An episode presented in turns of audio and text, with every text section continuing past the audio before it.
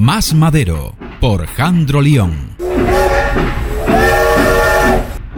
¿Qué pasa, troncos? Nuevamente estamos en esta sección Más Madero. Soy Jandro Lyon y ya sabéis que aquí es donde echamos madera al fuego, aunque policialmente suena horrible. ¿Qué os traigo hoy? Hoy os traigo una crítica constructiva a las últimas intervenciones que estoy viendo con la policía en ámbito general, ya sea policía municipal, ya sea autonómica, ya sea Mossos de Escuadra, Policía Nacional, Guardia Civil, da igual. Yo lo que estoy viendo es que hay miedo. Y eso lo detecta el ciudadano. Fijaros, en una de las últimas intervenciones donde la policía municipal un binomio, porque aquí en España siempre van dos policías juntos, no es como Estados Unidos, ahí que va uno con su coche con la cámara puesta delante y ya está. Aquí va en binomio, van siempre dos. Pues la cuestión es que se enfrentan contra una persona que parece ser que en un momento tiene algo punzante en la mano, luego ya se supo que fue un destornillador, pero en ese momento no sabíamos qué era, ¿no? La primera reacción que tiene la policía es darle el alto, decirle que tire el objeto y no le hace caso el ciudadano.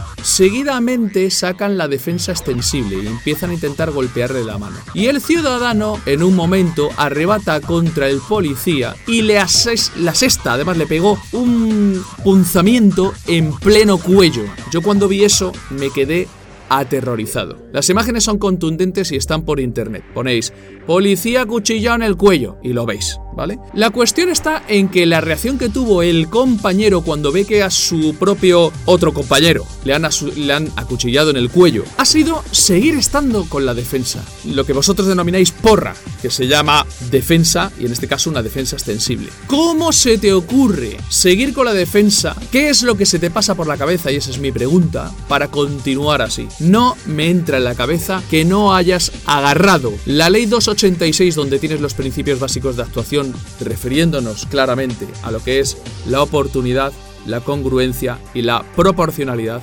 donde hay riesgo a la vida de tu compañero, de terceras personas, de tu propia vida, y sigas con la defensa extensible. Ahí pegarle un tiro a ese ciudadano, y lamento decir esto porque suena muy fuerte, está totalmente justificado y no pasa absolutamente nada. Pero ¿por qué no lo hace la policía? Muy sencillo, porque tiene miedo a la justicia actual. Porque ahora mismo tenemos una represalia tan brutal que no sabemos por dónde va a salir la justicia.